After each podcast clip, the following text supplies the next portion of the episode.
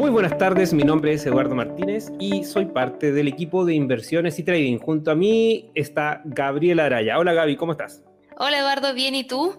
Oh, bienvenidos a todos también los que nos están escuchando en este momento una vez más los días viernes. Así es, como cada viernes, eh, revisamos un poquito de lo que ocurrió en la semana a nivel de mercado.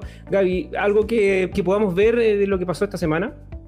De lo que pasó esta semana, mira, se calmó un poco el tema de AMC y GME, de hecho se calmó bastante y los traders de Reddit en ese sentido con esas acciones, pero no se calmó con otras acciones porque esta semana tuvimos harto movimiento también con algunas empresas ligadas al sector del cannabis y con toda la especulación que había respecto a una posible legalización de la marihuana en Estados Unidos, lo que hizo que muchos traders de Reddit ahora se volcaran hacia acciones que están ligadas a, esta, a, este, a este sector, por decirlo así.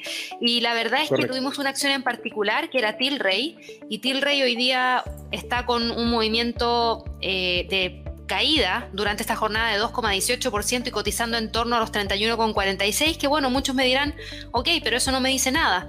No dice nada, pero fíjate que en la semana se movió hacia el alza más de 140% y un día después cayó 140% de vuelta y nos dejó en el mismo punto de partida. Entonces, aquí es donde se volcaron los traders de Reddit que no lograron aguantar el movimiento hacia el alza y rápidamente se fumó el impulso. Así que seguimos viendo estos movimientos dentro del mercado accionario con diversas acciones, pero es muy usual que busquen acciones que cotizan poco, que se denominan las penny stocks, que son las acciones que están por debajo de los 50 dólares aproximadamente todas las mañanas eh, junto a ti hay un montón de, gente que se reúne en el, eh, la apertura de los mercados, ¿correcto?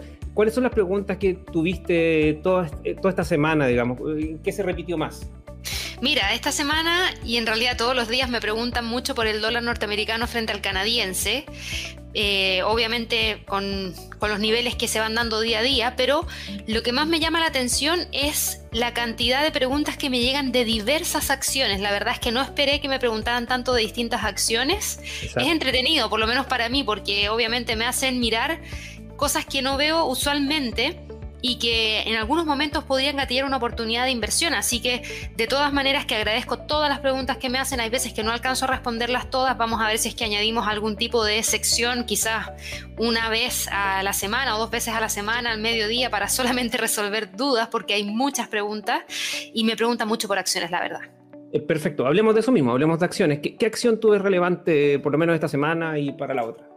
Mira, esta semana tuvimos movimientos súper importantes por parte de Tesla y la destaco hoy día como la acción de la semana, pero no necesariamente porque se ha movido hacia el alza, porque por el contrario, lo único que ha hecho ha sido moverse hacia la baja durante esta semana y ha caído más de 90 dólares la acción. Ahora, todavía se mantiene cotizando por sobre los 800 dólares y el tema está en lo siguiente, en que las acciones de Tesla han, estado expuestas a una serie de noticias que se han dado durante toda esta semana de trading que generaron un sentimiento de incertidumbre, de un poquito de pesimismo por parte de los traders. En primer lugar, tuvimos eh, información respecto a la fábrica que está en eh, Berlín, que se llama la fábrica Giga. Eh, Tesla el mes pasado dijo que estaba en marcha y que tenía previsto iniciar la producción del sub, que es el modelo Y, durante el mes de julio de este año. Y la gracia de esto era que la fábrica iba a tener una capacidad para construir unos 500.000 vehículos al año. Sin embargo, cada vez hay más indicios de que el proyecto de construcción va con retraso. Hoy día conocimos, no hoy día, en esta semana conocimos una publicación alemana de eh, una página en particular que informó que aún no se han construido los edificios más importantes del emplazamiento y que Tesla todavía no ha presentado una solicitud de construcción para la planta de baterías in situ al gobierno local que es Grünheide, que está cerca de Berlín, y eso obviamente podría retrasar la producción de los vehículos. Eso por un lado. Por otro lado, tenemos a Tesla anunciando muy temprano en la semana la inversión que realizaron en Bitcoin por más de 1.500 millones de dólares, que era una inversión que según ellos era para poder tener más flexibilidad, para diversificar más y maximizar los rendimientos del efectivo que tiene la compañía. Y también dijeron que pronto iban a empezar a aceptar pagos en Bitcoin para comprar los vehículos, siendo obviamente el primer gran fabricante de automóviles en aceptar la criptodivisa. Ahora, el tema está en que no a todos los traders les llama la atención esto. ¿Por qué? Porque esta inversión es considerada arriesgada por parte de los inversionistas de Tesla. ¿Por qué? Porque las criptomonedas en primer lugar no están reguladas y tienen mucha volatilidad. Entonces para algunos inversionistas de Tesla no les gustó mucho esta inversión que realizaron en Bitcoin. Y por último, un dato que conocimos el día martes en la tarde. El martes en la tarde se dio a conocer un informe de Bloomberg en el que se afirmaba que Rivian, que es su rival en el sector de los coches eléctricos se estaba preparando para una oferta pública inicial.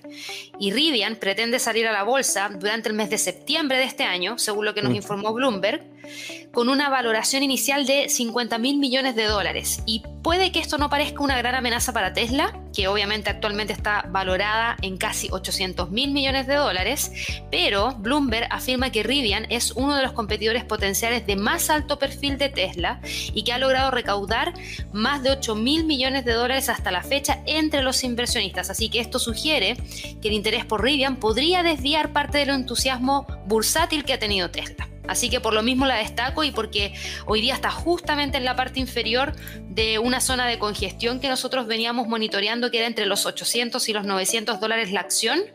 Si hoy día logra cerrar sobre los 800, todo se mantiene igual. Seguimos monitoreando esa zona, pero si cierra por debajo, ahí hay que tener un, un, poquito más de precaución y sobre todo hay que estar muy atentos a la apertura de la bolsa en Estados Unidos el día lunes. Eh, ¿Tú crees que de alguna forma eh, los comentarios, como sabemos cómo es Elon Musk, comentarios personales afectan de alguna forma la acción? ¿O, o, quizá le ayudan? ¿O tiene alguna relación lo que diga Elon Musk? Es que Elon Musk últimamente está muy metido con el tema de las criptodivisas y yo creo que se ha vuelto al, alguien muy parecido a Donald Trump en ese sentido y que sí, perdimos a Donald Trump y ganamos un Elon Musk. Exacto, exactamente. Y la verdad es que yo creo que sí podría afectarle, quizás no ahora mismo, pero si esto continúa, si sigue entregando información de este tipo, pero también mirando otros activos o también teniendo algún tipo de declaración mucho más controversial, sí podría dañar un poco a la acción y volverlo un poco más volátil, porque recordemos que eh, Elon Musk es el CEO de Tesla, entonces es súper importante también cualquier tipo de información que él pueda entregar. Eh, antes de pasar a, lo que podamos ver la próxima semana, eh, ¿te parece que recorramos un poquito algo muy importante? Eh, vamos a hacer el Trading Day el día jueves, jueves 18 de febrero. Están todos invitados. Por favor, ingresen a nuestra página www.inversionesytrading.com. En, en, el menú superior podrán elegir productos y eligen Trading Day. Ahí se registran. Gaby, ayúdame. ¿Qué es lo que veremos este jueves? Este jueves en el Trading Day vamos a estar viendo algunas perspectivas de trading para eh, acciones como Amazon y Tesla. Vamos a hablar de todas maneras de la libra esterlina, porque la libra esterlina con el tema del Brexit, con el tema de la vacunación en Reino Unido, con el tema de la recuperación económica, está dando mucho que hablar y esta semana se ha movido bastante.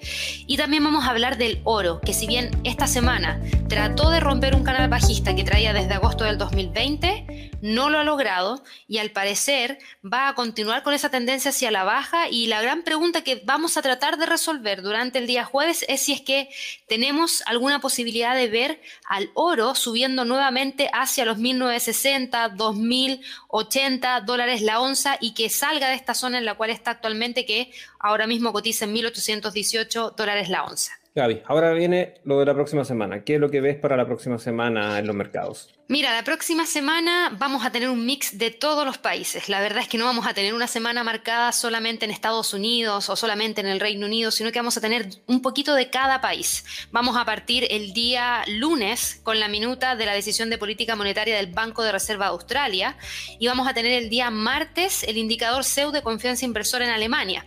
Ya para el miércoles tenemos una mayor cantidad de fundamentales. Vamos a conocer datos de inflación para el Reino Unido, el comunicado del Banco Central Europeo sobre política monetaria y también vamos a conocer cifras de índices de precio al productor para Estados Unidos, ventas minoristas para ese mismo país, minutas del FOMC para ese mismo país y datos de inflación para Canadá y cambio de empleo para Australia. Si te fijas ahí tenemos varios países dando noticias durante el día miércoles y el día jueves vamos a tener las minutas de la reunión de política monetaria del Banco Central Europeo, datos de permisos de construcción para Estados Unidos y las ventas minoristas para Australia, Obviamente también tenemos las nuevas peticiones de subsidio por desempleo que se dan en Estados Unidos todos los jueves de manera usual. Y cerramos la semana el día viernes con cifras de ventas minoristas para el Reino Unido, PMI de manufactura para Alemania, PMI de manufactura para el Reino Unido, ventas minoristas subyacentes para Canadá y ventas de viviendas de segunda mano para Estados Unidos.